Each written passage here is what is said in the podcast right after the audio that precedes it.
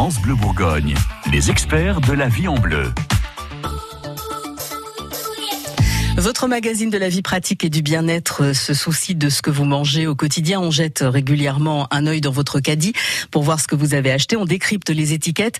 Dominique Archambault, vous êtes notre nutritionniste. Vous êtes basé à Nuit-Saint-Georges. Ce matin, je suis venue avec un pot de beurre de cacahuète bio.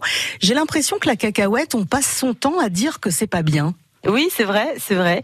Euh, la, la, cacahuète a mauvaise presse, je ne sais pas pourquoi. Il y a beaucoup de gens allergiques, je crois. Alors il y a, y a, ça déjà, il y a ça, et je pense qu'il y a aussi l'image du pot de cacahuète qu'on met pour l'apéritif, euh, grillé, salé, euh, où tout le monde va piocher dedans allègrement. Et puis aussi le pot de cacahuète sur les, les, les comptoirs de bistrot où on trouve 20 urines différentes. Ah oui.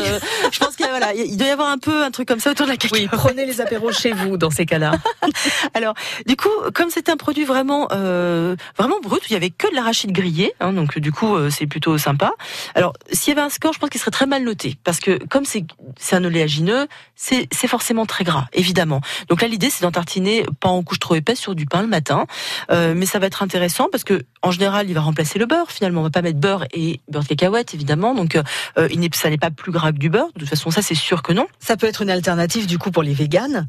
Ah bah oui, tout à fait. Puis puis les autres. Hein. Alors il y a le beurre cacahuète. On peut trouver maintenant de la purée d'amande aussi ou de la purée de noix de cajou. Tout ça est pour moi dans le même registre. On est sur des produits naturels, différents types de léagineux, 100%. Donc pour moi, ce sont des produits très intéressants pour le petit déjeuner. Et puis du coup, je me suis un peu penchée sur les, les qualités nutritionnelles de, de, de la cacahuète. Alors oui, il y a 50% de matière grasse. C'est un oléagineux. On fait de l'huile d'arachide, hein, donc voilà, euh, dont 20% de saturé. Euh, et puis euh, dans les pro, dans les acides gras monosaturés, en fait, on va avoir de l'acide oléique qui est le même acide euh, gras que dans l'huile d'olive, qui sont les oméga 9. Alors, c'est vrai qu'on parle peu euh, de, de, la cacahuète parce que les oméga 9, en fait, on en a assez dans notre alimentation. Comme en France, on mange beaucoup d'olive et d'huile d'olive, c'est pas du tout un produit pour lequel on est en carence. Euh, mais par contre, on insiste beaucoup plus sur les oméga 3 parce que là, c'est plus critique à ce niveau-là. Et l'amande est beaucoup plus mise en avant parce qu'elle est plus riche en oméga 3. D'accord. Voilà. Donc c'est des choses quand même à avoir éventuellement dans son frigo, peut-être pas non plus 15 euh, boîtes euh, amandes et noisettes et machin et noix de cajou et cacahuètes, on Alors, en choisit euh, une. Bah, sauf que souvent aussi, souvent quand c'est comme ça, moi j'en ai plusieurs d'ouverts parce que les goûts sont très différents. Et ça se conserve ça un se peu conserve très très bien, Ouais. très très bien parce que c'est très gras. Donc, donc ça se conserve très bien. Une chose qui est intéressante comme dans la cacahuète à souligner, c'est que c'est aussi un oléagineux qui est très riche en protéines.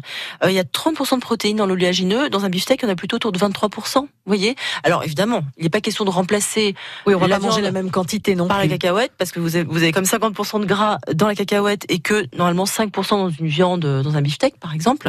Euh, mais c'est quand même à noter. Voilà, pour des gens qui sont euh, qui sont végétariens, on peut mettre de la cacahuète dans les salades pour apporter un peu plus de protéines. Bon bah on va dire la cacahuète oui, mais avec modération. Les conseils de tous nos experts, si ça vous intéresse, sont à réécouter quand vous le souhaitez sur francebleu.fr. France Bleu Bourgogne. France Bleu.